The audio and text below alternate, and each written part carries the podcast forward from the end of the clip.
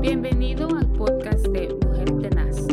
Gracias por tomarte tu tiempo de escuchar nuestro corto mensaje del día. Que Dios les bendiga en este día. Es un privilegio poderles saludar a través de una mujer tenaz bajo el ministerio de nuestro pastor Moisés Zelaya.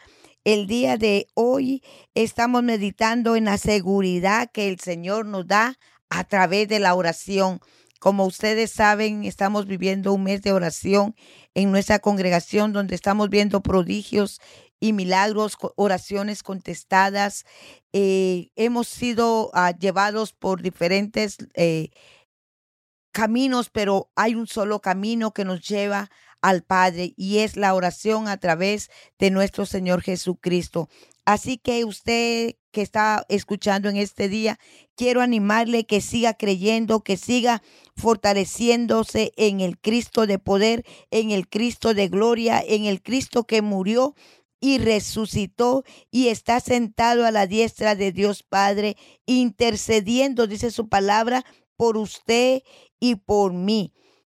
Así que esa es la seguridad del creyente, el venir a los pies del Señor eh, a través de la oración, porque la oración trae la revelación. La palabra del Señor dice, clama a mí y yo te enseñaré cosas grandes y ocultas que tú no conoces. Cuando nosotros nos acercamos al Señor en oración, vamos a encontrar cosas en nuestro caminar en el Señor que no sabíamos.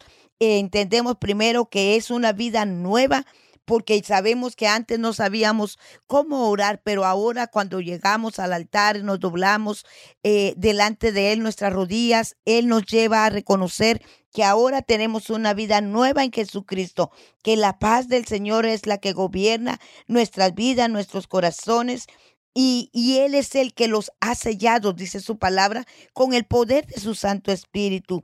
Así que ahora nosotros tenemos esa autoridad a través de Jesucristo de podernos acercar, de podernos acercar y saber de que Él es el único que tiene el control.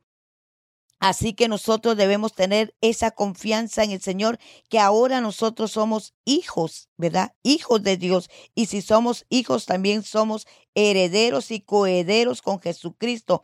La oración del justo, dice su palabra, puede mucho. El día de hoy quiero animarle que si usted está pasando por muchas necesidades en su familia, en su congregación, creamos que la oración es la que va a traer la respuesta a nuestras vidas.